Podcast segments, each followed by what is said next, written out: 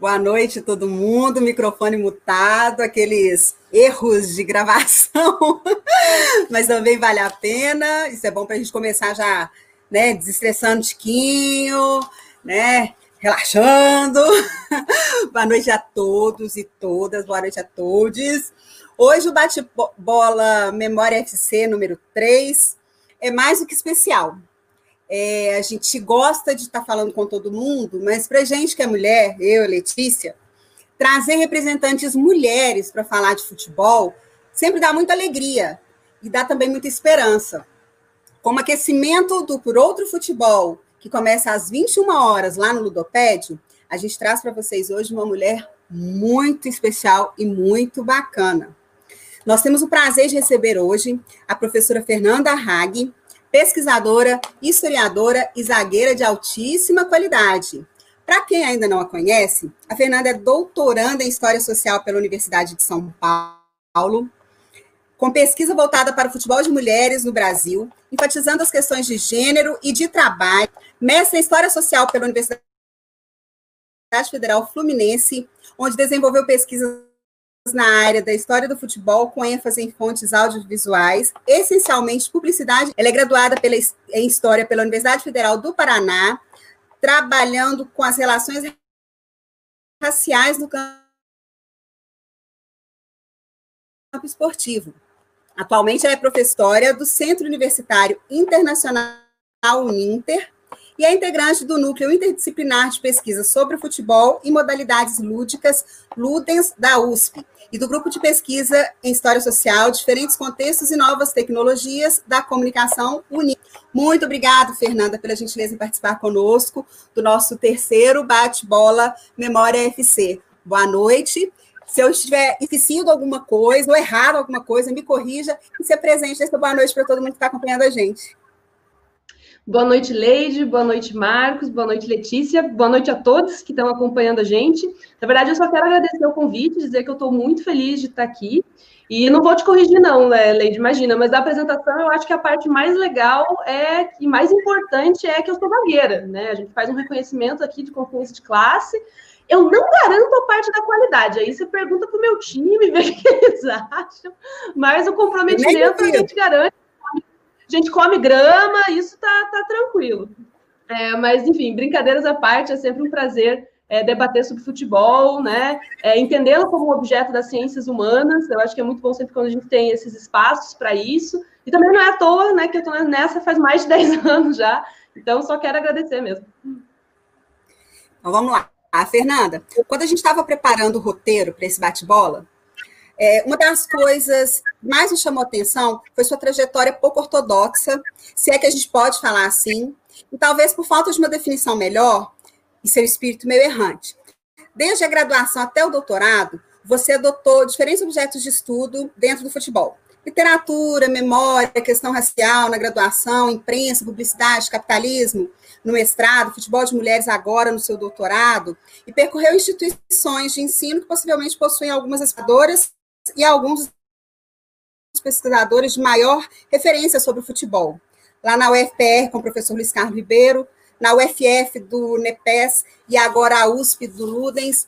É, Para a gente começar esse bate-bola, revela algumas das curiosidades que temos. Como é que você chegou ao futebol como um tema de pesquisa? Por que esse caráter difuso de seus objetos de estudo? O que isso traz de positivo e em que medida a passagem por essas instituições e esses núcleos de estudo contribuíram na sua formação? Olha, a pergunta de vocês serve até de um trabalho de autoconhecimento, assim, porque pensar a razão né, do, do meu caráter, do caráter difuso é, é, interessante, assim, eu confesso que acho que nem eu tenho uma resposta pronta, uma resposta fechada, assim. acho que eu vou me dar na terapia com isso depois, mas, é um momento bom para a gente, acho que rever um pouco disso, assim, mas, mas vou começar dizendo que eu tenho uma, é, pegando esse gancho de vocês, eu tenho de fato uma trajetória itinerante, né, e eu acho que nos dois sentidos, né, tanto geográfico e de instituições, né, então Curitiba, São Paulo, Rio, enfim, quanto de temas também, né? Eu vou, vou variando, eu acho que acaba, uma coisa acaba meio que, que acompanhando a outra, assim. Mas vou fazer uma leve digressão, como boa historiadora, vou fazer um pouquinho, era uma vez os dinossauros, assim, e no sentido mais resgate subjetivo e pessoal, assim. Obviamente, eu sou muito apaixonada por futebol, acho que todos nós que estamos aqui, acho que isso é um dado meio, meio posto, e, infelizmente, na infância, quando eu era bem criança, assim, é, eu, era aquela coisa, ah, a menina não vai gostar de futebol, né? Então, tipo, ah, nem, dá, nem dá muita trela, assim. Minha mãe, daquelas coisas clichê, né? Minha mãe me colocou no balé, obviamente foi um fracasso absoluto, né? Não colou. Então, eu não tinha essa socialização masculina, digamos assim, para o futebol, nessa socialização futebolística, né? Eu fui ter isso um pouco mais velha já, assim, com uns 10, 11 anos, assim, e meio que por interesse próprio, tipo, ah, eu gosto disso, eu vou, vou atrás e vou, vou viver para isso. Mas, mas, por exemplo, assim, né, tenho vários amigos, obviamente, que gostam muito de futebol, e aquelas memórias assim, ah, é porque eu fazia o álbum da Copa União, ah, é porque eu tinha um álbum de figurinha, da, né, de, sei lá, do Campeonato Brasileiro de 92, e eu não tive isso, né? Então, por exemplo, eu lembro da Copa de 94, mas assim, eu lembro, ah, beleza, pipoca, Guaraná e a minha família ensandecida comemorando, assim. Então, mas aquela coisa do dia a dia, do cotidiano, do futebol, eu fui ter um pouco mais velha, um pouco por iniciativa própria por conta disso, assim, tipo, ah, menina, não vai, não vai dar trela. E, mas enfim, aí quando eu cheguei na faculdade, aí já, já gostava muito de futebol, já estava doida, já acompanhava o time, enfim, já era louca. Só que eu, eu entrei na faculdade querendo estudar ditadura civil militar, né? Eu fui, eu fiz, eu fiz história, porque uma professora do ensino médio, enfim, aqueles clichê também, né? É, foi uma baita aula, eu me apaixonei e tal, queria ser ela, ela fazer história e tal. Sempre quis ser professora, mas eu, eu, eu queria estudar ditadura, assim, nem passava pela cabeça que eu ia estudar futebol, alguma coisa desse, desse sentido, assim. E aí, em 2009, é, eu estava no final, no terceiro ano da graduação, é, acho que isso. Aí o Ribeiro abriu um projeto de pesquisa e uma bolsa de iniciação científica para estudar futebol em Curitiba e a questão das relações raciais do futebol aqui em Curitiba e tal. E aí, para quem passava grande parte do seu tempo jogando ogrobol, que era tipo um futebol dentro do pátio da minha faculdade com bolinha de tênis e que não tinha falta, ou que ficava jogando no gramado com os meninos, aquilo foi, tipo, a coisa mais linda do mundo, assim, né? Do tipo, cara, é o melhor dos dois mundos se tornando realidade, assim. E aí, eu tentei a seleção, né, para bolsa de iniciação com ele, passei, e aí, obviamente, eu era a única menina que tentou, né, obviamente, naquela época. E aí, e aí assim, aí abriu abriu um mundo, né? E aí eu acho que já puxa um pouco para o que vocês comentaram da importância de, de, pesquisadores como referência que abriram esse caminho, que foi o Ribeiro, né? Se não fosse o, o professor Luiz Carlos Ribeiro, não, não teria tido esse insight, não teria tido contato com esse tipo de coisa. E aí eu fiz tanto que eu fiz a, a iniciação científica e a monografia com ele, os dois com temas sobre, é, sobre futebol. E aí ele foi meu primeiro orientador, e deu, né, enfim, aí abriu o caminho, abriu porteira, digamos assim. Mas desde a época da graduação eu tinha muita vontade de estudar na UF, né? Que, é, enfim, para não sei se quem está vendo é da história, mas assim, para quem é da história, a UF é uma grande referência, um centro de referência, de excelência, né? É, no campo da história aqui no país, e eu tinha uma coisa de querer estudar lá, uma coisa para o Rio de Janeiro também, que eu queria muito morar no Rio de Janeiro, enfim, juntar várias coisas ao mesmo tempo. E aí eu queria ir na UF. E aí tinha, é, tinha o Alvito na UF, né? O Marcos Alvito, que foi meu orientador do, do mestrado, e o Alvito estudava futebol. Então, casou tudo que eu queria no, no, mesmo espaço e tal. E aí, e aí eu fui para o Rio fazer a pesquisa lá na UF. Então, assim, é, passa essa escolha de sair da UFPR para ir para a UF, para a Federal Fluminense, passa muito pela instituição, né, por essa coisa de ter ser um centro de excelência de pesquisa em história, passa muito pelo Alvito, que eu admirava bastante como pesquisador de futebol, e um pouco também da vontade de morar no Rio de Janeiro, de morar em outra cidade, de sair um pouco, né? E aí, só que na seleção da UF, é, tinha, tinha as linhas de, de, contemporânea, e aí eu tinha que tentar na contemporânea 3, que era a linha que o Alvido estava vinculado, e era a linha marxista, assim. Então, toda a bibliografia era marxista, toda a seleção era marxista e tal. E eu falei, não, pô, beleza, vamos, vamos aí, vamos, vamos juntar a parte militante com a parte acadêmica, assim. Porque na faculdade eu via, eu vi pouca coisa de literatura marxista, bem pouca, na verdade, muito salteada. Era mais de uma pessoa de militância, movimento estudantil mesmo e tal. E aí a UF meio que trouxe isso para a academia, né? Trouxe isso para o viés institucional, para o viés da pesquisa. E, enfim, eu vou chegar num ponto que vai fazer sentido isso. e aí, enfim, daí eu passei com o Vitor, passei na UF, fui, fui fazer lá. E aí eu também abriu outros caminhos absurdos, assim, né? Porque aí é outra cidade, outras pessoas completamente diferentes, outra grade, né? Outras disciplinas. Tanto é que é, eu fui fazer uma disciplina na UFRJ, porque né, podia pegar uma para valer e tal, para valer no tempo histórico, e, e, era uma disciplina de história do esporte, história das práticas culturais, com o Vitor Mello e com o João. Né? Foi lá que eu conheci o João, na verdade, o João me deu aula. E aí é, e também participei de algumas reuniões do grupo de pesquisa deles, de grupo de estudos lá da, da UFRJ. E aí na UF também teve a vivência do NEPS, né, de, de, organizar um evento também, de troca. Então a UF foi muito importante nesse, nesse sentido. Foi na UF também que eu me aproximei do Luiz Guilherme, que a gente comentou um pouquinho antes da live. Ele também era orientando do Alvito na época. E e, da, e, o tema da pesquisa veio, veio de interesse pessoal, assim, porque eu sempre gostei muito da discussão de mídia, de imprensa, de publicidade. Então, era uma curiosidade minha, assim. E eu comecei a ver que tinha pouca pesquisa sobre publicidade e futebol, né? Quando eu comecei a fazer a, pesquisa. Existia, claro, tinha a obra clássica do Gastaldo, né? Que é, que, é, que é a tese dele, que é super famosa. Mas ainda acho, e principalmente na história, tinha espaço para crescer, assim. Então, cara, eu acho que, acho que é um tema que, que vale a pena. O Vitor super também super solícito, super aberto, assim, topou, falou, não, beleza. E, e o Vitor foi muito importante na orientação, porque eu brinco que, sei lá, as grandes sacadas que tem lá são muito dele, assim, né, tipo, de conversas que a gente teve, então foi muito importante nesse sentido da formação mesmo, assim. E aí, e lembrar que é, a universidade não é só a universidade, né, tem muita coisa além, né? Então, morar em outra cidade, morar no Rio de Janeiro foi muito importante para mim, em outras vivências, outras pessoas. Eu fiquei cinco anos no Rio, né? O mestrado são dois, mas eu fiquei cinco lá. Então, trabalhei em livraria, que foi uma delícia. Enfim, fui viver outras coisas e foi importante para minha visão de pesquisadora mesmo, assim, né? Do que entender futebol, porque daí também eu vivi no Rio. Eu morei no Rio, né? Eu peguei a, a Copa no Brasil, peguei a Copa das Confederações, peguei Copa no Rio lá também, então aquela coisa, FIFA go home, não vai ter Copa, peguei todas aquelas manifestações, levei bomba de, da polícia, enfim, o combo completo.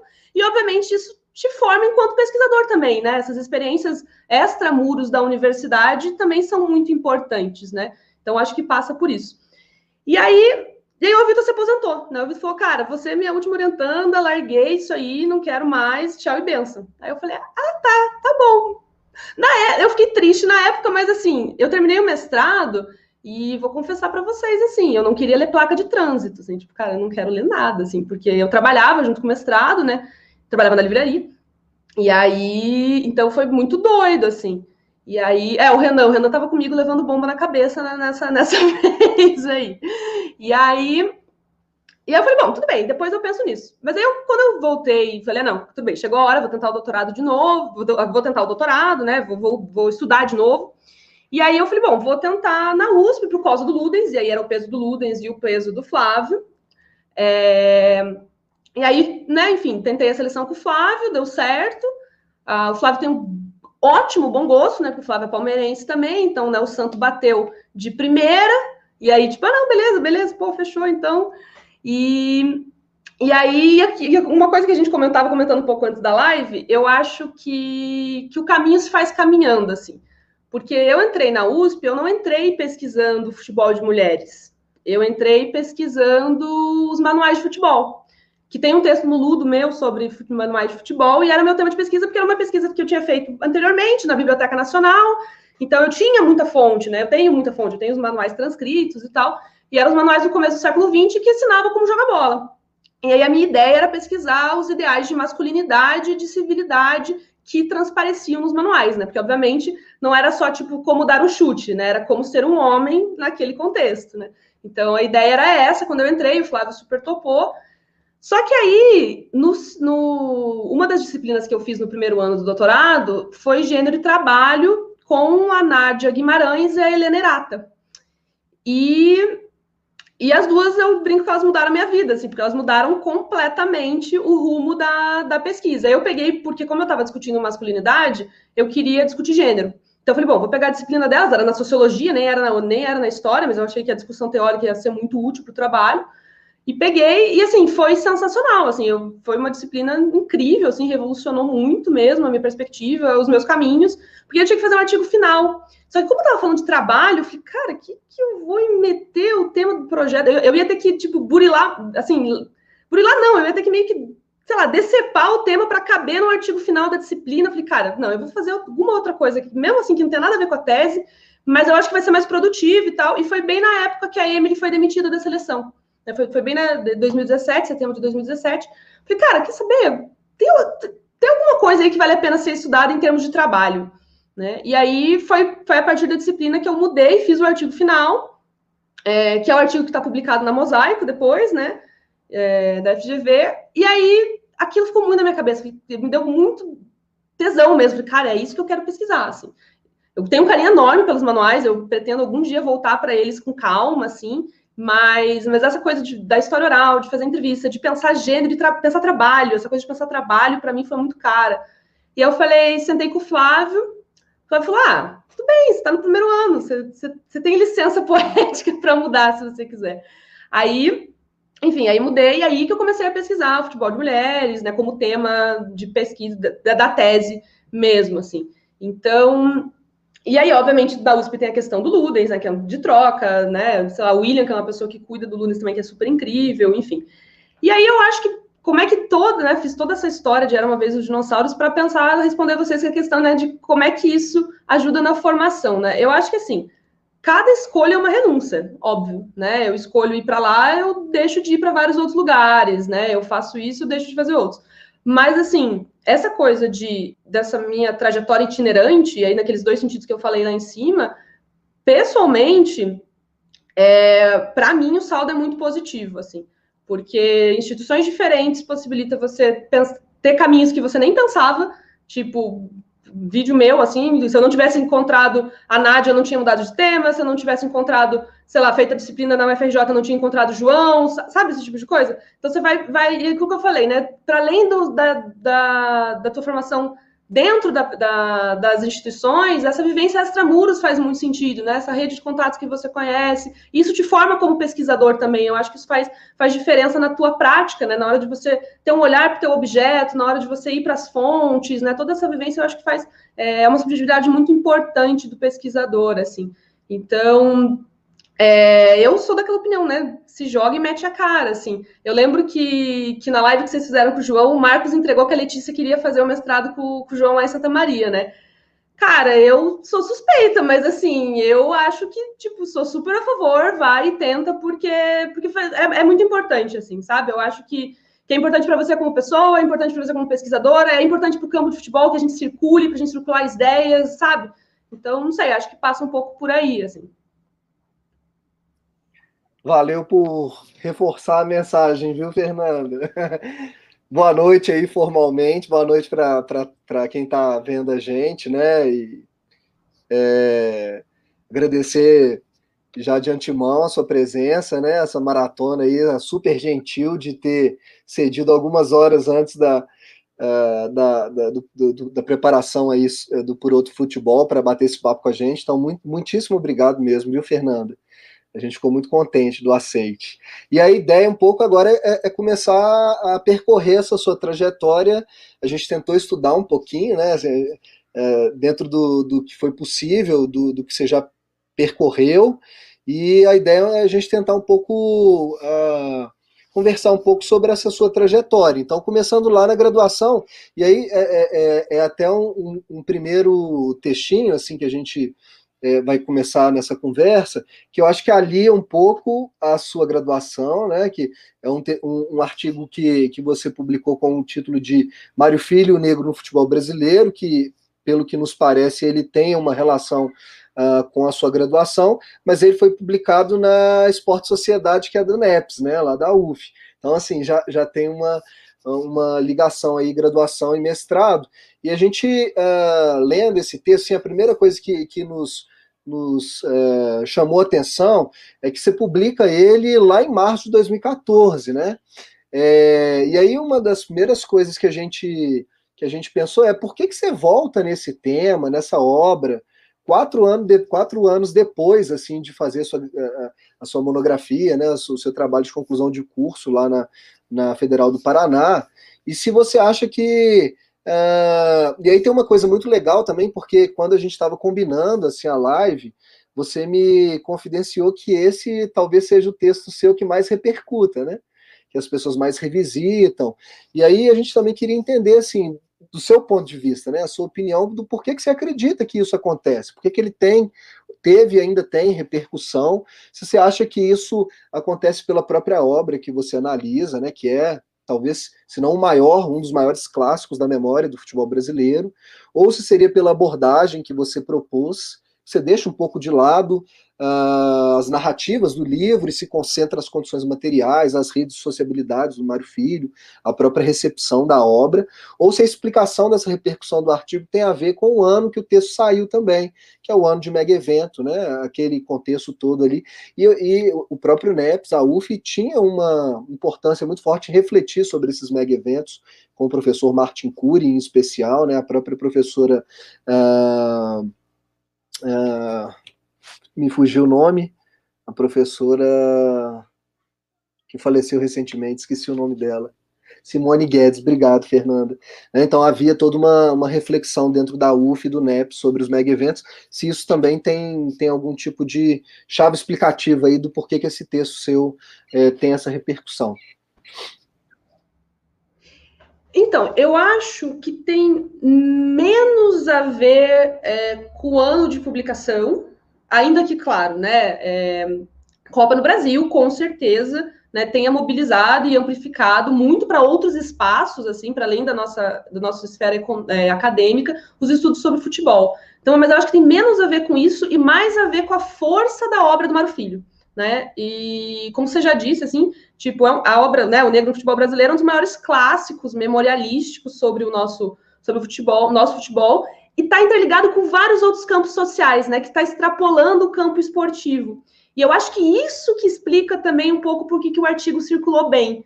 Porque, assim, ironicamente, que nem eu falei para você aquele dia, não é o tema nem da minha dissertação e nem da tese, né? É um artigo que ficou pairando ali no meio das minhas pesquisas. É, mas eu acho que ver com isso, com essa questão da, da, da, de pensar o Mário circulando em outros espaços, assim, sabe, em outros campos sociais. Aliás, vou responder é, a outra pergunta de vocês de por que, que eu revisitei, né? Por que, que eu fui fazer esse artigo e tal. E, na verdade, também não tem tanto a ver com voltar para a monografia. Assim, claro, obviamente, as leituras que eu tinha da monografia ajudaram, porque já tinha visto muita coisa. E... Mas a monografia é um trabalho muito, né, aquele tipo, deixa lá, não precisa lembrar também, assim, sabe? É, eu acho que eu gosto, eu acho que eu tenho um xodó nesse artigo por causa do ponto disso. Eu acho que eu consegui extrapolar um pouco do que eu queria ter feito na monografia e não consegui fazer, sabe? E, mas eu fiz, na verdade, esse artigo por conta de uma disciplina que eu estava cursando na UF, que é uma disciplina que eu fiz com a professora Gisele Venâncio, que foi, tipo, deliciosa, assim, a disciplina é, que era intelectuais, práticas letradas e projetos editoriais, uma perspectiva histórica, alguma coisa assim o nome da disciplina, que era exatamente para pensar uma história do livro, uma história da leitura, questão de projetos editoriais, que eu peguei assim, porque eu tinha, eu precisava pegar uma disciplina naquele semestre, eu vi que nada tinha a ver com a minha pesquisa, falei, bom, vou ter que escolher é, porque, sei lá, eu pesquisava publicidade de televisão no futebol. Cara, era um negócio muito específico, assim. E aí, as disciplinas que a UF estava ofertando não tinha muita aderência com o que eu estava pesquisando. Então, eu falei, bom, vou ter, que pesquisar, vou ter que pegar o que tem. E eu falei, bom, já que tem que pegar o que tem, eu vou pegar alguma coisa que eu gosto. Né? E aí, eu, eu tenho essa coisa com literatura, com livro. A história do livro é um negócio que me interessa muito, assim. Não à toa que eu fui, fui, fui livreira, né, gente? Então, tem, tem o meu, eu brinco que o meu coração de livreira ainda, dá, ainda pulsa forte, assim. E aí a disciplina foi uma delícia. Obviamente que para dissertação eu usei pouquíssimas coisas, assim, tipo, foi, foi mais para mim mesmo. Mas é isso, saiu um artigo que circula pra caramba, então foi, o saldo foi super positivo. E aí eu volto àquilo que, a gente falou na primeira pergunta, né? Tipo, se eu tivesse, sei lá, ficado no FPR, talvez nunca teria tido essa perspectiva. Então, é meio. Teria tido outras, com certeza. Mas eu acho que essa circularidade faz bem, assim. E aí. É... E aí eu, eu, eu, fiz. Foi o artigo final da disciplina. E aí eu apresentei num evento do NEPS, que é exatamente nessa onda que você está falando, de que o NEPS tinha feito o seminário internacional, bem por conta da Copa, Né? A Simone estava na minha estava na minha mesa, ela estava mediando a mesa. Eu lembro que ela gostou bastante do trabalho, eu fiquei bem feliz. Assim, a Simone acabou sendo a minha banca de qualificação também. Né? E aí e aí depois eles selecionaram alguns dos textos do, do evento que foi para Esporte Sociedade, né? E aí é, eu acho que, então assim, eu acho que, que, que eu dou sorte que esse artigo circula muito, Cara, teve esses dias eu achei, tipo, que a Brenda Elsie, que ela tem aquele livro Futeboleira, né? Futebol de Mulheres na América Latina, que, tipo, eu, eu amo aquele livro. Esses dias eu tava vendo a referência, eu tava lá, assim, eu falei, gente, meu Deus, é isso mesmo. Então, eu acho que ele circula é, por conta, assim, de uma abordagem que não era muito comum para a obra do Mário, porque quando a gente discute o negro de futebol brasileiro, é muito dessa coisa, dessa perspectiva memorialística, né, de como é que se construiu uma história do futebol brasileiro. Aí tem toda a discussão da brasilidade futebolística, tem toda a discussão da relação com, o Gilberto Freire, que, que isso está muito bem consolidado, né? Essas são discussões que, quando a gente fala do Mário, isso aparece muito, né? Um projeto de, de identidade nacional, enfim, dessas discussões que a gente já, já, já sabe, né?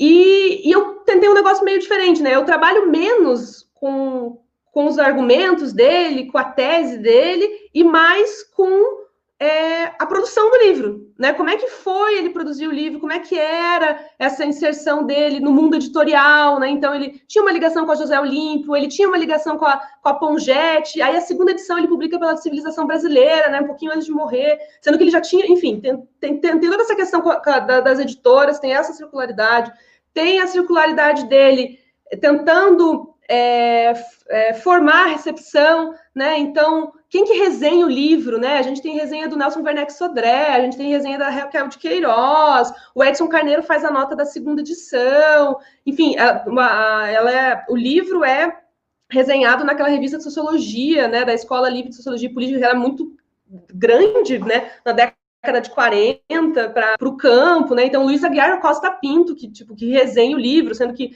você tinha que mandar as obras para que elas fossem resenhadas. Então, tem o interesse do Mário por trás aí também. É... Então, eu acho que, que, que passa por isso, assim, são outras informações que são trazidas sobre o livro sobre a obra que não tinham aparecido ainda. Então, eu, eu acho que ele, é, que ele circula muito por causa disso, porque ele é muito informativo, né? Eu passei horas vendo resenha, procurando onde é que ele foi resenhado, vendo. Eu tenho a primeira edição, né? Então, eu olhei a primeira edição, aí eu comparei com a segunda que tinha lá na FRJ, eu tenho a, tenho a da, da Mauad, então, comparar essas edições e tal. Então, então, acho que passa um pouco por isso, por que ele circula tanto. E, obviamente, que é pela força que tem é, a obra dele, né? Não, não tem como a gente fugir disso também, obviamente. Né? Fernanda, é, nesse ainda falando sobre esse artigo, é, você comenta um pouco sobre as diferenças da primeira para a segunda edição, né? Enquanto a primeira ela ressaltaria essa suposta harmonia entre as raças, que é algo que, como você já comentou, já está bem consolidado na academia, a segunda ela apostaria no caráter de luta do livro. E isso é algo que, pelo menos eu, assim, pessoalmente, nunca tinha visto na academia, assim. E aí eu gostaria que você comentasse para a gente um pouco é, sobre essa mudança, né, para a segunda edição, como ela aparece na literatura e se ela aparece. Perfeito. Tá. Antes de eu entrar na questão da, da literatura especificamente, ou da bibliografia que, que, que, aborda, que na verdade dá para fazer uma live só sobre isso, né? e eu confesso que, assim, que vocês falaram, né? O artigo é de 2014, gente. Eu confesso que faz tempo já, né? Então eu também, também tem coisas que eu não lembro, então se eu falar besteira, eu mesmo que vou me remediar depois, assim. Ô, ô, ô, Fernanda, né, assim, é, é, tanto tempo, né, que agora eu, eu fui direto no seu artigo, pra, desculpa Não, só te cortar, mas eu fui direto no seu artigo, e agora eu fui na, na, na, na edição da, da revista e eu vi que tem um artigo meu né, nessa edição, e eu mesmo também nem lembrava disso, né, porque você falou, foi o um evento da, da, do NEPS e tal, eu falei, poxa, eu, eu, fui nesse evento, né? Aí eu fui olhar, o meu texto está lá também. Então, essas coisas, né? a gente escreve e não lembra mais. Né? É, é, normal. Mas, viu, a gente já estava batendo bola faz tempo, Marcos. Faz quatro, seis anos que nós estávamos batendo bola já. É, mas, enfim, antes de entrar nessa, nessa. E daí também tem outro aspecto, né, para falar da questão da literatura. Como eu falei para vocês, né, o meu foco no artigo, ele não é tanto a tese dele, né? O que, que ele está debatendo. Claro, isso passa, obviamente, porque estou né, falando da obra, mas não é o, o, foco, digamos assim, né? E essa questão dessa mudança da perspectiva de é, da, da, primeira edição, né, que ela está muito ligada, tá, não, ela é ligada, né, a essa questão da, da, democracia racial, de uma harmonia social, ela é publicada né, na esteira do, do, da primeira fase da Era Vargas, tudo bem, ela é de 47, mas ela é, é resultado dos anos anteriores, inclusive, porque ela também fazia parte da, da, da coluna que o Mário tinha, né, que era a primeira fila, enfim, então, né, tem toda a ligação com o Gilberto Freire, né, que faz o prefácio, né? O Zé Lins fazia muito esse meio-campo, né, do, do Freire com o Mário Filho, enfim. Então, essa primeira edição está muito consolidada nessa ideia. Quando eu digo no artigo, né, que a segunda edição ela passa pela questão é, de um caráter de luta, eu acho que isso passa muito pela questão editorial, né? Porque a primeira edição ela é publicada pela Pongete, né, pelas editoras Pongetes, que o Mário publica grande parte da obra dele lá, né? Não só o Negro no Futebol Brasileiro, outras obras dele passam por lá também, né? Tem a Copa, o Branco, tem uma do Flamengo, não vou lembrar as obras exatamente, mas enfim, tem outras. A, a, acho que foi a editora que talvez mais publicou, né? Diferentes dele. E aí, quando ele publica na década de 60 a segunda edição, ela sai pela civilização brasileira. E aí a gente precisa contextualizar o que, que era a civilização brasileira né, é, no período, na época da publicação, né? Bom, a Primeira Civilização Brasileira era uma editora que era comandada pelo Enio Silveira, né? Então ela tinha um viés progressista, um viés de esquerda muito forte. Ela era consagrada ainda, né? Enfim, a gente ainda pensa na civilização brasileira, ainda pensa nisso, né? Com obras de sociologia, com obras de política, com obras de filosofia, né? De estudos de, de, de fôlego, quando eu quero dizer isso, né? O negro no futebol brasileiro ele é um ensaio feito por um jornalista. A gente precisa ter isso em mente, né? Então, é, precisava de uma legitimação. Né? Por que, que, que, que essa obra está fazendo na civilização brasileira? Entende isso? Tipo, precisa parar para pensar um pouco nisso, assim? E aí, é, e aí quem faz também, é, não sei se eu acho que não é o prefácio, acho que é uma nota ao leitor é, das, dessa segunda edição é o Edson Carneiro, que tinha uma grande carga de, de discussão é, de, sobre discussões raciais no Brasil, né, e tudo mais, e ele também envereda nessa direção de, de dizer que, é, que, o, que o Mário está retratando a luta do negro no, no Brasil.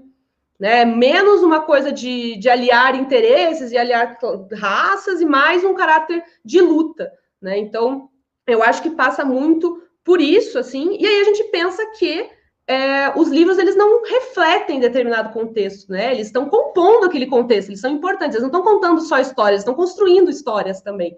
E quando eu penso em livro, eu não estou pensando é, numa coisa solitária, né? Eles são produtos coletivos, né? Ele não é só obra do, ele não é só um, um resultado do Mário Filho. Não, ele é resultado do editor, ele é, ele, é, ele é resultado de quem fez o prefácio, de quem fez todos os chamados paratextos, né? E aí eu brinco que Chartier corre aqui, né? Tipo, corre aqui que é disso que a gente está falando, assim.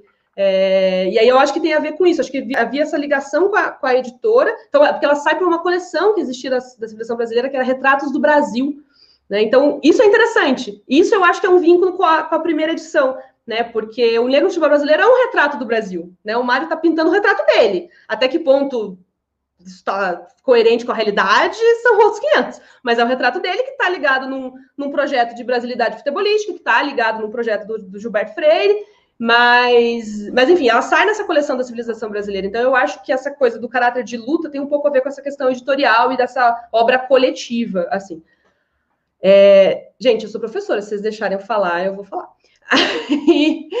é, e aí, focando um pouco mais na questão da pergunta da literatura e da bibliografia, eu acho que, assim, a gente já falou isso aqui, né? O Mário Filho é um clássico, né? E é um clássico do, da, da, memorialística sobre o futebol, né? Eu lembro que quando eu fiz a, uma, a disciplina com o Flávio na USP, é, ele falava que existiam três gerações sobre, de produção sobre futebol no Brasil, né? E a primeira geração era aquela que vai até mais ou menos meados dos, do século XX, que era formada por jornalistas, que era formada por dirigentes, que tinham um viés muito mais de memória do que de uma construção historiográfica, digamos assim, né? É, até porque não, né, enfim, não tinha feito, não era feito por historiadores, enfim. Ainda que, tá, não vou entrar na discussão de quem tem o monopólio da construção historiográfica, mas enfim.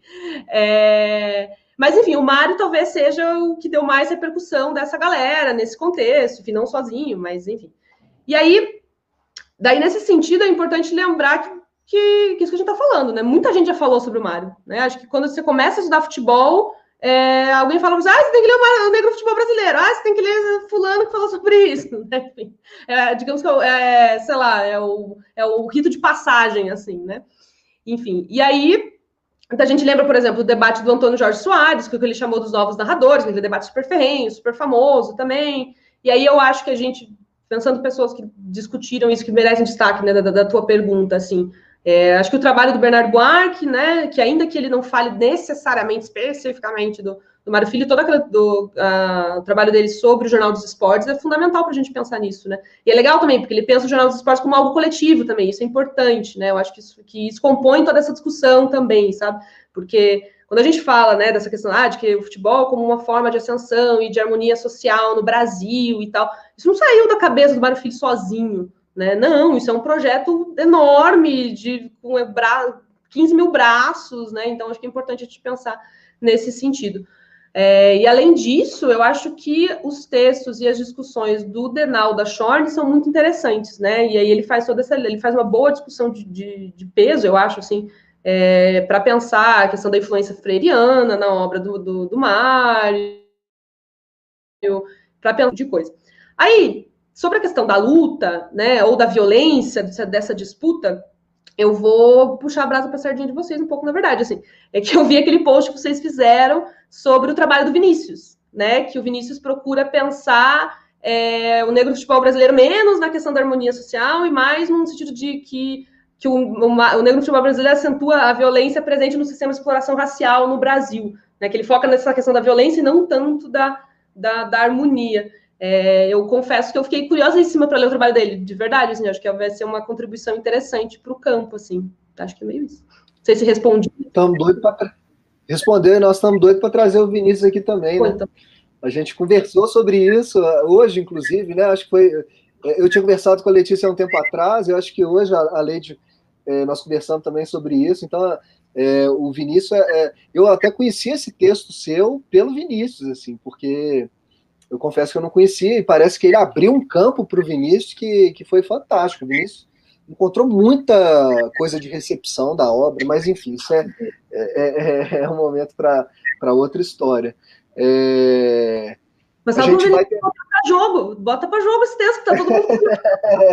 não, nós, assim, inclusive, uh, uh, uh, nós lemos um trecho do, do, da dissertação do Vinícius uh, no, no Folia, né, que eu e Letícia fazemos parte, lá da Faculdade de Letras, da UFMG, é, e surgiu uma ideia, não sei se foi o Rafael Rajão também que participa lá com a gente, dele tentar organizar essas resenhas e publicar essas resenhas comentadas, como ele comenta na dissertação. Poxa, acho que seria um barato mesmo, seria uma baita contribuição, né? Que ele, ele revisita essas resenhas que você menciona e encontra mais um punhado de resenha é, para demonstrar um pouco essa recepção da obra, né, dizer como que ela foi importante no seu tempo também, para além dessa, dessa de, de, reverberar né, nessa memória oficial que a gente tem hoje, como ela foi importante naquele momento em que ela, em que ela saiu e como que o, a, a, a ideia de democracia racial tinha uma outra, uma outra conotação naquele contexto, né, que é uma coisa talvez super inovadora. Mas enfim, vamos trazer o Vinícius, quem sabe você vem aqui ajudar a gente a conversar com ele, né? É, seria muito bacana. Eu, né, cara, eu adoro ficar lendo texto de recepção, essas coisas de crítica literária. Eu, eu sou super suspeita, eu adoro. Essa coisa de ficar procurando as, as, resenhas, cara, eu fiquei, eu pirei muito na época do artigo. Eu lembro que eu fiquei um tempão nisso, assim, tipo, nossa, isso é muito legal. É, aquela parte boa da pesquisa, né? Que você fala, nossa, vou ficar horas aqui, vou virar a noite aqui nisso daqui, porque isso aqui tá muito interessante.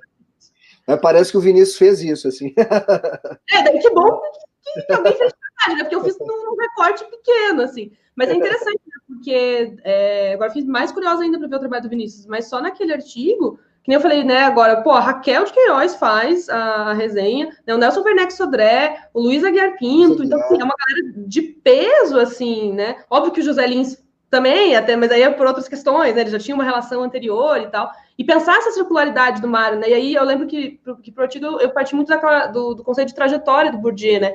De pensar é, a posição que determinada pessoa ocupa no campo. Né? Então, porque assim, beleza, no campo esportivo a gente sabe onde é que o Mário está. Né? A gente já, enfim, já, já mais que sabe disso. Mas é legal pensar ele em outros campos, né? Então, assim, tinha toda essa questão da recepção, É, a questão das editoras, né? Cara, ele, ele, andava direto com a galera da José Olímpio, que tinha uma efervescência para a época enorme, mas aí ele também publica na Conjet, aí depois ele vai sair pela civilização brasileira. Então é, é um caminho muito gostoso assim de pesquisar. Bacana, bacana demais. É, vou, vou para um outro, um outro tema que também me parece, assim, a gente conversando também na, na, preparação, também me parece um pouco inovador, assim, nas pesquisas sobre futebol, sabe, Fernando? Porque a gente normalmente vê uh, uh, propaganda e publicidade em trabalhos sobre futebol uh, é, como algo, assim, é uma fonte, mas não é objeto de pesquisa, sabe? E você transformou é, a publicidade num objeto de pesquisa no seu mestrado. Ah, voltou aí? Tá ouvindo? Então, assim, é, é, agora a gente queria um pouco conversar sobre o seu, o seu, mestrado, né, que você explora essa interação entre o campo esportivo e publicitário e como que eles se modificam e se influenciam mutuamente, né?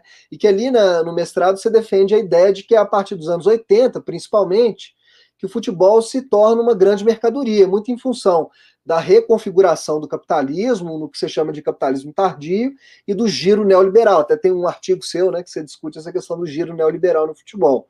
É que esse é um momento marcado pela interrelação entre cultura e economia. Né? Você vai dizer que a própria cultura vai se tornar um grande produto. E nesse cenário, você diz que a publicidade passa a exercer um papel fundamental ao incitar as necessidades e aí, bom, em cima disso, é, é eu queria que você contasse um pouquinho para gente, um pouco, sobre esse futebol formatado como um produto pela publicidade e pela imprensa. Que futebol que é esse que passa a ser vendido como uma mercadoria necessária? Né? Necessário para quem? Para quem que ele é destinado, né? E se você também puder comentar nessa, é, nessa pergunta, é, pensa também um pouquinho algumas mercadorias futebolísticas com discursos mais dissonantes. Né? A gente vê algumas uh, campanhas recentemente, algumas iniciativas que sinalizam em direção a pautas que a gente pode chamar de mais progressistas do mercado futebolístico, né? É, e aí a pergunta que, que, que a gente pensou é se isso seria o sistema engolindo a pauta progressista, né, e, e fetichizando uh, o discurso progressista, ou se é por aí mesmo, se a gente tem que cavar o, o espaço aonde o sistema dá nessas né, brechas. Como é que você vê essas, essas duas questões? Se você puder falar para a gente, né? um pouco para quem que é esse futebol que se que o mercado se falar é uma coisa necessária, é necessário para quem? E por outro lado, sobre esses discursos um pouco dissonantes, Fernando. Tá. Vou, tá, peraí. Vou voltar só um pouquinho no que você falou antes, só para pegar o gancho e eu chego lá no, chego na, na pergunta, tá? É, bom, primeiro é importante que lembrar assim, né? Mídia, imprensa e futebol sempre caminharam juntos.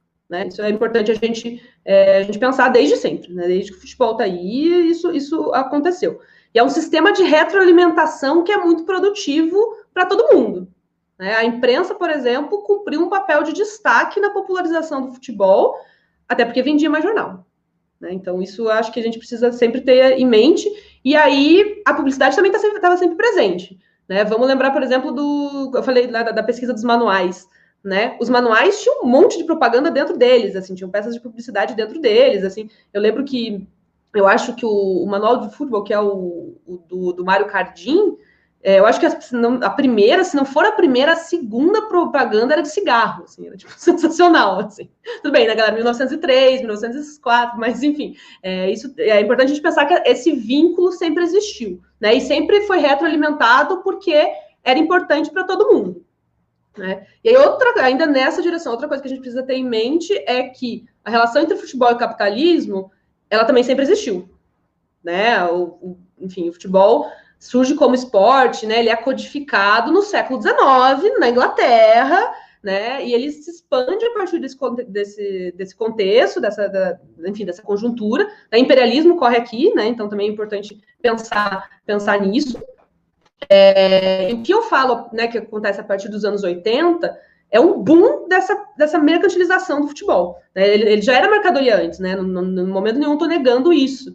É, eu digo que ele passa a ter um boost dessa mercantilização, ele passa a ser mais, exatamente aí pelo, pelo que você falou na, na, na, pergunta, né? A gente tem duas perspectivas a partir disso, de mudanças é, do próprio capitalismo, né, da estrutura do capitalismo, que, que, que, é da ideia do capitalismo tardio, né, que, é, que enfim, que está no Jameson, na verdade.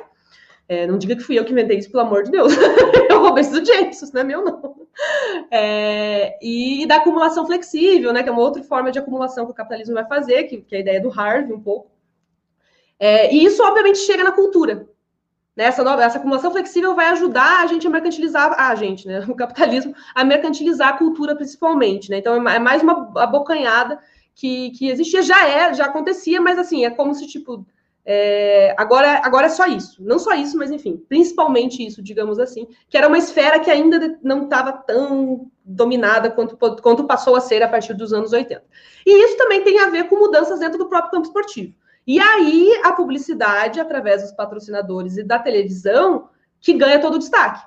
É aí que ela se torna fundamental, né? Porque a televisão, né, os jogos, a, a, toda a discussão dos direitos de transmissão que começam a ser cada vez mais valorizados, começam a valer cada vez mais, porque tem patrocinador botando grana. E o patrocinador bota grana porque ele quer fazer a marca dele. Né? Ele quer divulgar a marca dele. E aí, e aí eu respondendo um pouco dessa tua pergunta, assim, né? Por que, que é interessante? Né? Por que, que ele tem que vender? Por que, por que, que ele usa o futebol? Mais ainda, né? Por que, que ele usa o futebol para vender? Bom, no Brasil, primeiro que é popular pra caramba, né? Meio é, contraproducente você não vê isso. Né? Então, quantas pessoas você vai atingir? Segundo, que o público do futebol, e aí pensando no, no, no pertencimento clubístico, é, ele é muito leal, né? Eu nunca vou dizer fiel, tá? Ele é leal. É... Porque você não vai mudar de time, né? Você tem uma, um vínculo muito forte com isso. E aí, se você associa a tua marca àquele clube, você cria uma relação, você pode criar, mas você tem espaço, acontece ou não, outros 500, mas você cria espaço com aquilo. Né? Então, o futebol tem essa, essa questão da popularidade e do vínculo afetivo muito forte. Né? Então, obviamente, os patrocinadores vão em cima disso, porque é, uma, é um ótimo espaço para você divulgar as marcas. E aí, a pergunta era no sentido de para quem, né? Para quem que está sendo vendido e tudo mais. E aí eu acho que, é, primeiro, ele é destinado para o maior número de pessoas, para quem você conseguir alcançar, e aí, de novo, a questão da popularidade faz sentido. O que eu acho, inclusive, porque o mercado, o, o, esse futebol mercantilizado, ele se torna cada vez mais global. Eu acho que o que, que vai diferir esse destinatário são as formas de consumo. E aí, por, a gente pode pegar talvez o exemplo mais claro, seja a questão da arenização, de como o público dos estádios se modificou. E aí, hoje, as transmissões acabam sendo é, o caminho para as pessoas que, né, das classes populares que foram alijadas do estádio, é, atingirem. Mas aí, obviamente, a publicidade vai tentar mirar nessas duas, né? Vai mirar para todos os lados, porque é isso que ela quer. Né? Então, eu acho que, que, que passa um pouco é, passa um pouco por isso, por essa transformação de público, mas ele vai tentar atingir todo mundo e o futebol é um bom veículo para isso, né? Porque você tem essa flexibilidade e essa maleabilidade. E aí, é, dessa questão de por que, que precisa vender, eu, eu, lembro do. Tem um livro, né? Magia e Capitalismo, de Everardo Rocha, e um pouco das, das, reflexões do Raymond Williams sobre propaganda também, né? Que ele fala que é um sistema mágico, né? Publicidade como um sistema mágico. Que isso é coisa. Você tem que dar um tom dessa coisa de magia mesmo, um tom é, subjetivo sobre um produto, né? Você tem que, acho que o melhor exemplo são as propagandas da Coca-Cola, né? Isso aqui é felicidade.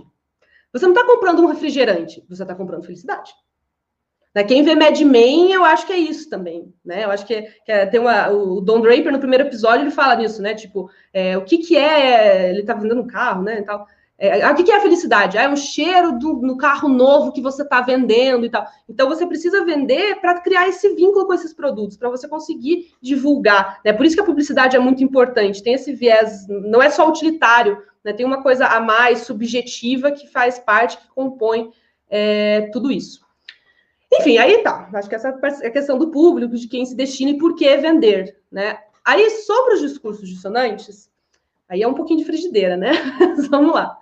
É, eu acho que, assim, primeiro, ainda bem que esses discursos existem, né? Inclusive, é por isso que a gente está aqui, né? Eu acho que a gente não corrobora com essa lógica hegemônica de supermercantilização, de elitização, futebol, enfim, né? Esses discursos existem ainda bem e a gente está compondo eles também. Agora, é, que ele vai que o capitalismo vai tentar cooptar, eu não tenho dúvida disso. é, a, é, a lógica, é o modus operandi do sistema, né? É, né? Enfim, Eu, ah, be pô, beleza, teu discurso está me atrapalhando. Ah, mas a partir do momento que eu começar a vendê-lo também, ele deixa me atrapalhar, né? Ele pode me ajudar. E aí eu acho que eu, foi, pra, foi a Kaiser, né? Esses tempos também começou um monte de propaganda, né? Da chuteira preta, do, do futebol raiz, enfim, virou tipo, virou produto, né? Esse discurso virou produto.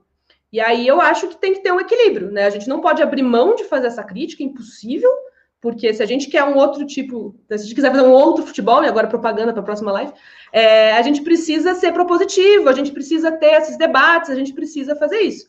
Só que tem que estar atento, né? Preciso estar atento e forte, porque a computação vai, vai tentar acontecer, né? Eu acho que isso, que isso faz parte. É... Dá para tentar usar a favor? Dá, mas assim, é ter consciência que você é o lado fraco da corda, né? A chance de arrebentar para o nosso lado é muito maior. Né? Enfim, eu acho que tem que usar determinadas plataformas para a gente ter voz, para a gente amplificar, né? massificar o debate, com certeza. Agora, enfim, entrar no jogo 100%, eu acho que a chance da gente capengar é maior, assim, né? acho que passa um pouco por isso.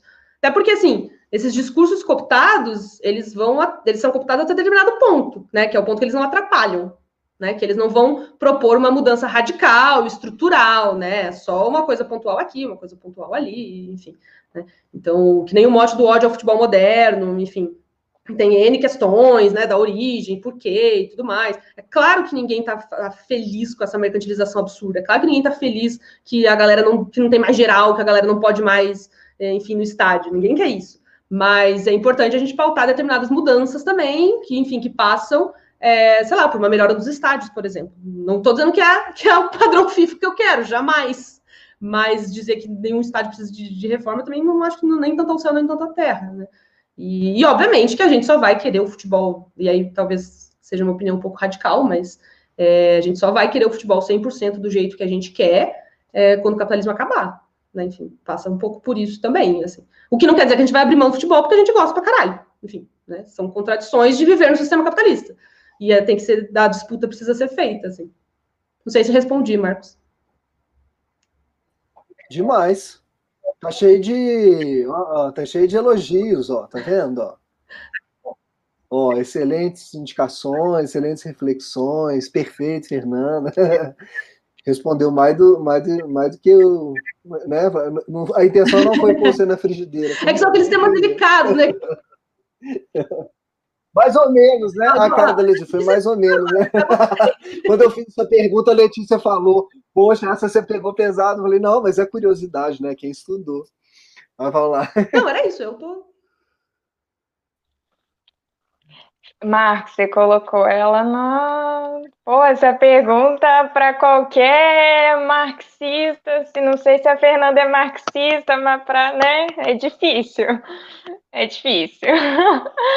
Fernanda, caminhando um pouquinho para sua tese, já para a temática da sua tese, é, no seu artigo sobre as relações de trabalho no futebol de mulheres no Brasil, que eu achei incrível, eu adoro essa coisa de relações é, de trabalho, é, também acho um tema super caro. É, você diz que há uma hierarquia entre esses dois futebols, o futebol de mulheres e o futebol de homens. E você escreve que o trabalho masculino ele é tido como mais valioso que o feminino. É, podemos dizer que essa noção ela está impregnada nas instituições esportivas como FIFA e CBF. É, e eu tô com FIFA e CBF, assim, principalmente FIFA, muito na minha cabeça, muito por conta dos meus estudos sobre a tese de dissertação do Burlamac, né? E aí, nessa tese, ele coloca um trechinho sobre o futebol de mulheres que, assim, quando eu li o seu artigo, eu lembrei na hora sobre esse trechinho do secretário-geral da FIFA, que ele envia uma carta para o presidente da Federação Mexicana. E nessa carta, em 1974, ela diz assim: seria oportuno que se ocupasse desse, desse assunto, o futebol de mulheres, especialmente para evitar que o futebol feminino não se desenvolva fora da organização futebolística normal. As federações nacionais devem organizar o futebol feminino da mesma forma que o futebol juvenil, é, ou seja, né, e aí o Burlamac ele fala muito sobre esse caminho do monopólio é, e da consolidação do monopólio da FIFA na, na primeira é, parte da tese dele. É, e como é uma preocupação muito grande dessas instituições, e ao mesmo tempo que elas infantilizam, que há, há claramente uma infantilização do futebol feminino, né, que ele deveria, de mulheres, que ele deveria ser organizado no mesmo estilo que o futebol é, juvenil, mas ao mesmo tempo um medo muito grande que se é, criassem é, instituições paralelas à, à FIFA, ou, assim, no caso o foco é a FIFA, mas acho que a gente também pode dizer é a CBF, né? Ou seja, né, é um, um ato e nem desata, né? E aí eu queria que você comentasse para a gente como que você pensa essa relação complexa entre as instituições que, por um lado, não investem e não dão o suporte necessário, mas que, por outro, também elas querem prender é, o, futebol mulher, o futebol de mulheres nesse monopólio. Tá, perfeito.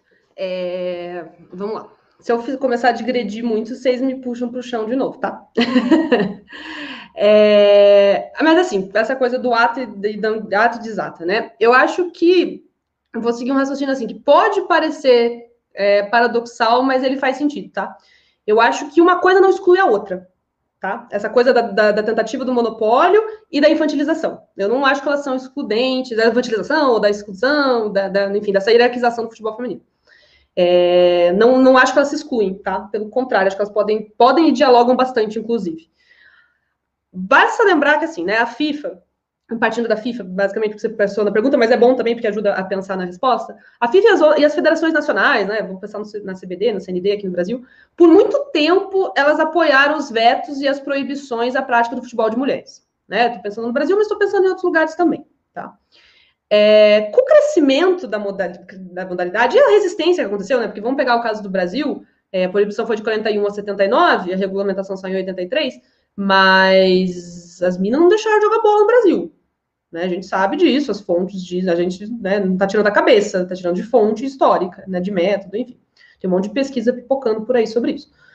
É, então, mas, mas essas federações apoiaram esse veto, mas a coisa foi crescendo, né? Chegou numa hora que a proibição caiu, né? Não só no Brasil, em outros lugares também.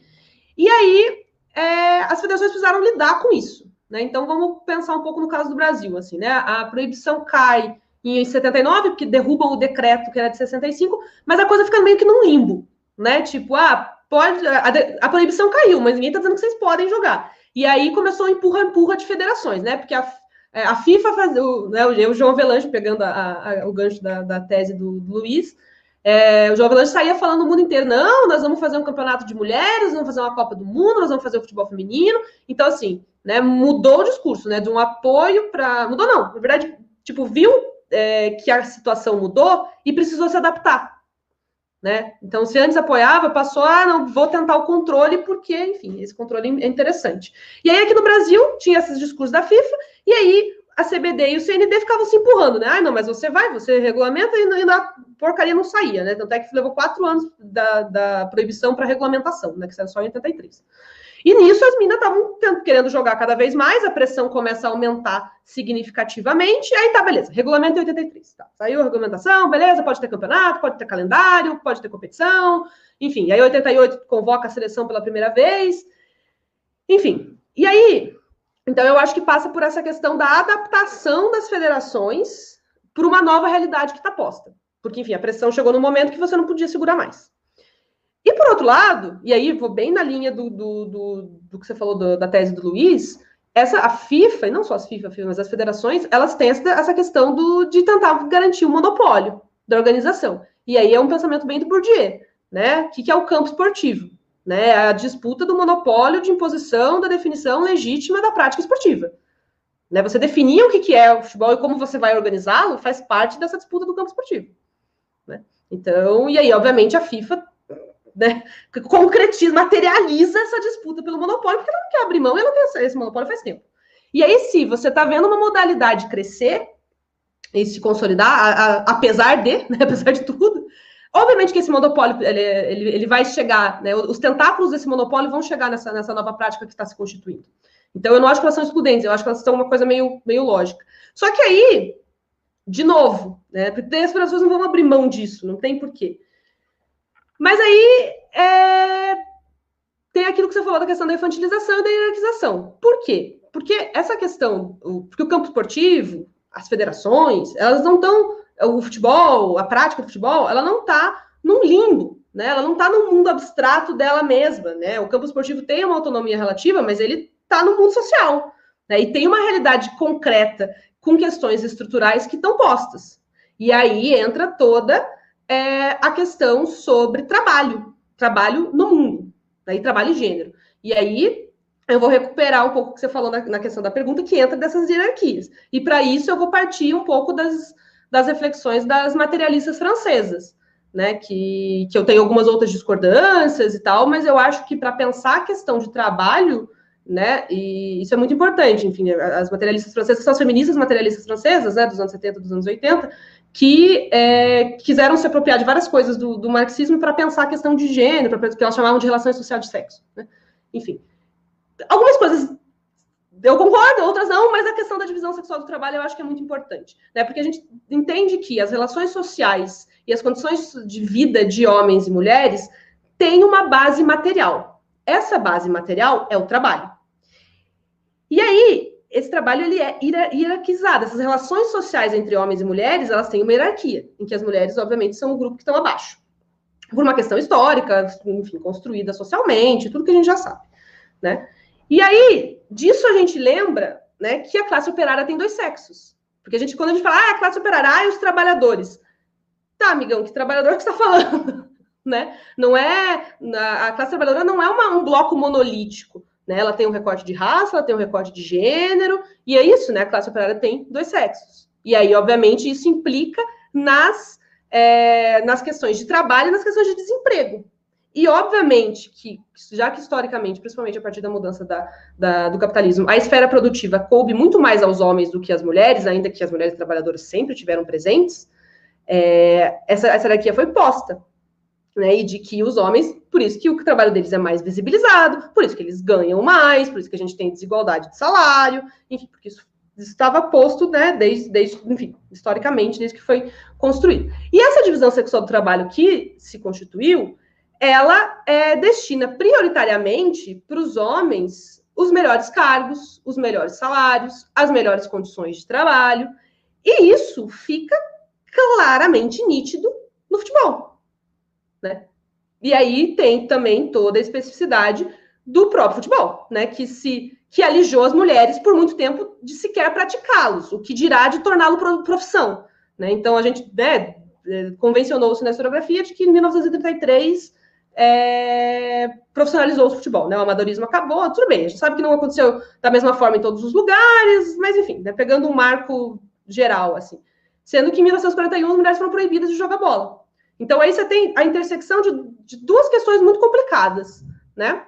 A primeira é de que é, o futebol alige as mulheres, e a segunda de que a lógica capitalista de trabalho também alige as mulheres. Então, coloca elas em posições diferentes nas relações de trabalho. E aí isso entra, encontra uma intersecção no futebol de mulheres, no futebol feminino. Né? Então a situação é duplamente complicada e duplamente marginalizada. Né? E aí é por isso que, é, e aí é um exemplo que parece bobo, mas é o mais óbvio, eu acho, que é quanto vale o gol do Neymar, quanto vale o gol da Marta. Né? Então eu acho que passa um pouco por isso. E aí, dá na, na, na, pergunta que você fez, né? De como a relação das, das federações é extremamente complicada com a modalidade. Primeiro que passou muito tempo, passa ainda, né? Por descaso e silenciamento, porque, né, vamos lá, beleza, a, a convocação da seleção uh, feminina aconteceu a primeira vez em 88. Quando que a primeira seleção dos caras se reuniu? Né? Enfim, 300 milhões de anos atrás. E quando elas se reuniram, elas usaram os uniformes velhos deles.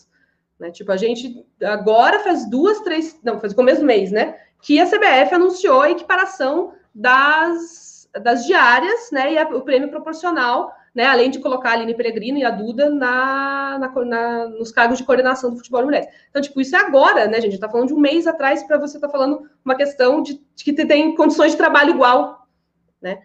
E então é extremamente complicado e eu acho que passa por essa intersecção desse, desses dois problemas. E aí a federação é mais um agente do campo esportivo que acaba é, reproduzindo isso, né? Que acaba, porque enfim, também tem interesse. Só que é isso, né? Daí fica um discurso meio do tipo, não, que nem a, a da FIFA foi ótima também, né? A FIFA não, porque a gente apoia, porque não sei o que, realmente, né? Deu um bilhão de, de aporte para o futebol feminino, até 300 milhões de anos. E daí, esses tempos, parabenizou o Close porque ele era o cara que tinha mais gol na Copa. Não, amigão, a pessoa que mais tem gol na Copa é a Marta. Ela tem um gol a mais que ele. Você mesmo reconheceu isso ano passado. Então, então é uma relação muito complicada, né? E eu acho que é isso. É, eles vão querer manter esse monopólio porque faz parte da própria lógica do campo esportivo e da atuação da instituição, mas ele vai reproduzir todos esses problemas que estão construídos historicamente, porque, enfim, é o que está tá posto. Né? Aí cabe a gente cada vez mais pressionar para que as coisas sejam melhores, óbvio. Né? Enfim, e, e, comemorar quando tipo, a gente teve enfim, melhores condições de trabalho. É pouco, as diárias, claro que é pouco. Mas é importante, é uma coisa significativa, é um primeiro passo, né? Enfim, o que mais vier. Até porque a gente precisa se apropriar dessas vitórias para disputar mais na frente, né? Disputar outras que, que, que precisam ser feitas, assim.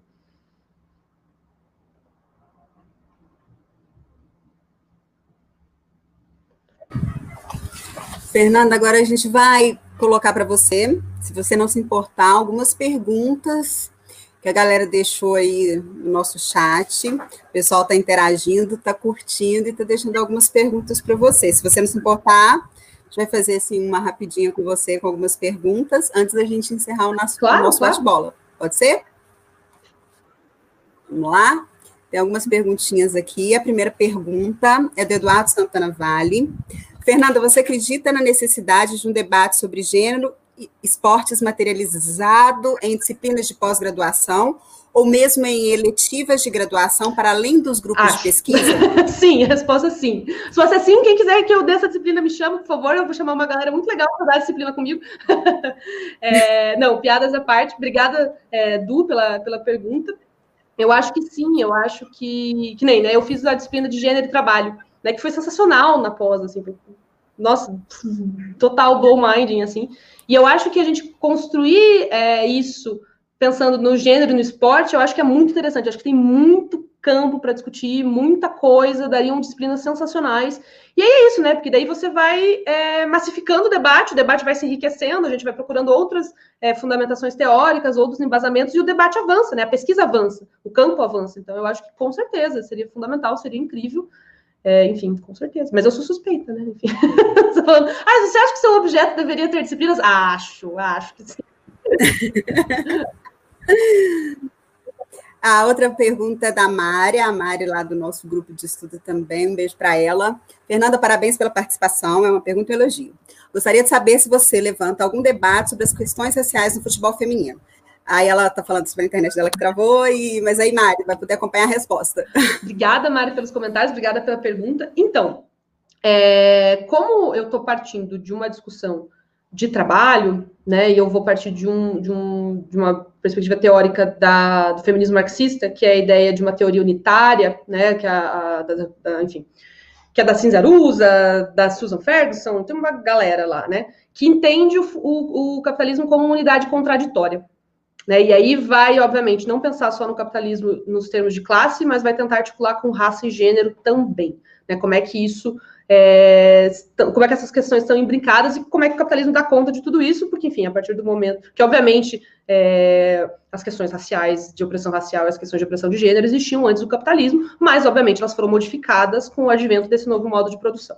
Né? Então, e aí parto dessa ideia da unidade, dessa unidade contraditória do capitalismo e tento entender qual que é o lugar do futebol de mulheres dentro dessa unidade é, contraditória e como é que isso afeta as questões de trabalho e das profissionalizações do futebol de mulheres aqui no Brasil. Partindo disso, sim, eu não tenho como pens não pensar essas questões sem, sem ter uma consideração da, da, da perspectiva racial, né? ainda mais que eu estou falando de Brasil, né? não tem como. E aí, em termos teóricos, eu estou tentando, né? comecei umas leituras e acho que vai dar boa, espero que sim, é, usando a Lélia Gonzalez.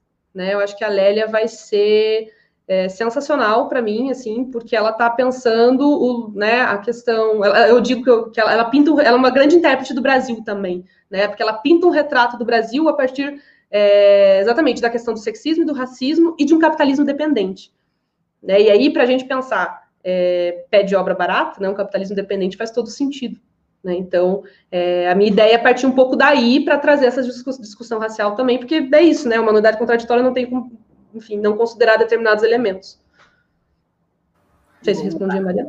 É, temos também aí um elogio do, do, Euclides, queria mandar um abraço para o Euclides. É, Fernanda, parabéns pelo trabalho, pela profundidade das análises. No campo da publicidade, como o marketing social promovido por atletas como Lewis Hamilton, que estão pautando o racismo. Como você, deve ser como você vê o marketing social promovido por atletas como Lewis Hamilton, que estão pautando racismo. É, bom, eu, eu, sou suspeito, né? Eu, eu, assim, para falar para vocês, eu detesto Fórmula 1, tá? Eu acompanho, tipo, altos nada, assim. Eu, eu gosto do Lewis Hamilton por uma questão bem fútil de que eu acho ele muito bonito. Mas, enfim, vamos dar... Mas é, eu acho que, não sei, se, não sei se usaria a questão de marketing social, é, eu acho que é uma questão de posicionamento mesmo, né? Eu acho que nessa, nessa onda do Black Lives Matter, eu acho que ele se posicionar da onde ele está, ainda mais que a Fórmula 1 é um ambiente extremamente elitista e, obviamente, extremamente branco, né? Então, eu acho que é, ele se posicionar, eu acho que é fundamental, é muito bom. Só que é isso, né? É, eu, eu vi hoje por cima no Twitter de que, de que a, a, proibiram né, os atletas da, da, Fórmula 1, os pilotos, quando entrarem no pódio, de colocar camiseta com mensagem, né? Que era exatamente o que ele estava fazendo. Então, eu acho que entra um pouco nisso. Né? Se ele está incomodando, é bom. Né? E é por isso que não, não é boa a proibição, que porcaria fizeram isso, e aí tem a ver com a questão desse ambiente elitista, desse ambiente racista, enfim, que eles querem silenciá-lo. É, mas eu acho que, que essas, esses posicionamentos são importantes, eles acontecerem melhor. Mas eu entendo quando é, determinados atletas não se posicionam exatamente por medo dessa retaliação. Né? Como é que eu vou cobrar isso se eu sei que os caras podem, podem sofrer tudo isso, né? Que é um pouco também a questão da, do Copernic com a NFL, né? Enfim, que foi super, o cara foi banido, o cara não conta mais nada, né? Sendo que o cara tá falando isso há, há, há muito tempo, né? Mas é, mas é fundamental, assim. É fundamental que, que, que isso aconteça, e eu lembro do caso da Billie King, né, no tênis, né, que hoje é o, é o esporte que né, os prêmios, pelo menos, são equiparados, e a Mina estava falando isso, né, se posicionou a favor disso décadas atrás, né, na questão da, da equiparidade salarial. Então, eu acho, não sei se, se é tão, bem, tem um rolê de marketing, claro, porque é, é positivo, né, fica bom, ganha, né, reverbera, assim, mas eu acho que dá para entender também na chave de um posicionamento político mesmo e de uma consciência, assim. Bom, é, queridos, alguém quer fazer mais alguma consideração? Eu acho que a gente está caminhando para o encerramento. Eu quero, Letícia, eu quero a referência do, do feminismo marxista depois. Eu te passo para deixar. Desculpa, Leide. Eu só quero agradecer e vamos liberar a Fernanda, né, para ela acertar os ponteiros com o João. Daqui a pouco o João manda mensagem, cadê você? Ah, já mandou algumas aqui, mas de elogio, viu? Aqui, ó, essa aqui eu achei um barato, ó. Feminismo marxista, Fernanda Haga, amigas e amigos, coisa linda. Bom, então eu acho que a gente já pode encerrar, né, Marcos? Letícia, vamos lá para o nosso oizinho tchau para poder liberar a Fernanda para o João para depois ele poder liberar a gente, né? Liberar ela para a gente de novo, né? Que senão depois ele não libera o passe. Tem que pensar nisso também. Então, antes de encerrar, a gente gostaria de avisar para todo mundo que está acompanhando a gente. As nossas lives no bate-bola, elas são quinzenais, mas como daqui a 15 dias é 12 de outubro, é feriado, a nossa live excepcionalmente vai acontecer no dia 13, né? Só para não perder a oportunidade, dia 13 é, é galo, né? Então, a nossa próxima live não é dia 12, é dia 13. Eu nem ia perder essa, não, não tem como, né? Então, a próxima live não é dia 12, é dia 13 de outubro, tá? Na ocasião, a gente vai receber Bruno Parreiras e Luiz Bittencourt e o Tom Valadares, a turma do 1 a 1. Eles vão fazer o lançamento do podcast deles sobre futebol e música aqui no nosso bate-bola. Depois dessa quarta edição do Bate-Bola FC, nós vamos voltar ao nosso funcionamento normal, quinzenal, todas as segundas-feiras. E aí, depois, a nossa quinta edição vai ser dia 26 de outubro, com Bate-Bola 5, que vai contar com a presença já confirmada do professor Luiz Guilherme Burlamac, que vai conversar com a gente um cadinho sobre os cartolas brasileiros. Ai, que tema delicioso! Vai ter pano para manga de assunto. Seu objeto de estudo desde o mestrado, né? Então, eu queria agradecer, Fernanda, pela sua participação. Muito obrigada, de verdade, né, por ter cedido a gente esse tempinho precioso seu antes do Por Outro Futebol. Né, a gente sabe que está todo mundo correndo aí, trabalhando, estudando, fazendo um monte de coisa. Né? Então, algumas horas antes, se aquecendo sua voz, né, fazendo seu aquecimento antes do, da live do Ludopédio. Né? Então, a gente já deixa também a chamada para quem está acompanhando. É sair daqui e correr para o Ludopédio, para a live de lá. Fernanda, muito, muito obrigada. Né? A gente agradece pela sua contribuição com seus trabalhos. Para a gente que é mulher, né, é muito relevante e é muito significativo. Quanto mais mulheres a gente vê envolvido com trabalho com futebol, mais é, alegria e esperança dá para gente. Né? A gente viu aí, até mandar um beijo para minha amiga Gal, que estava acompanhando a, a live. É, Gal é uma historiadora como vocês, mas ela não é da nossa área, né? Ela não fala de futebol e ela elogiou o fato de ter três mulheres nessa live falando sobre futebol. E a gente significa muito, né? Um espaço que os homens é, se apropriaram dele, mas que não é só deles, né? É um espaço que é nosso. Então, eu queria agradecer demais a sua participação. É muito bom a gente ter mulheres estudando, falando com tanta propriedade sobre futebol. Muito obrigada por isso. Obrigada mesmo por partilhar, por estar aqui com a gente. E é isso, gente. Boa noite, até dia 13. Todo mundo saindo daqui, indo para o Lodopédio. E eu queria terminar com uma frase de uma pessoa, de uma mulher incrível, assim como a Fernanda, assim como a Letícia, assim como tantas outras que estão acompanhando, como Mari, né? E tantas outras mulheres incríveis, como Galzinha, que está aí também. É, é pelo trabalho que a mulher vem diminuindo a distância que a separava do homem. Somente o trabalho pode garantir-lhe uma independência concreta. Não desanimemos, mulherada. Essa frase é de Simone de Beauvoir, né, que é uma inspiração para tanta gente. Então não vamos desanimar, continuemos na luta. Esse espaço é para todo mundo, homens, mulheres, crianças, né? Até daqui a 15 dias, então. Beijo para todo mundo. Vamos despedir. Lele, Marcos, Fernanda. Beijo, gente. Até mais.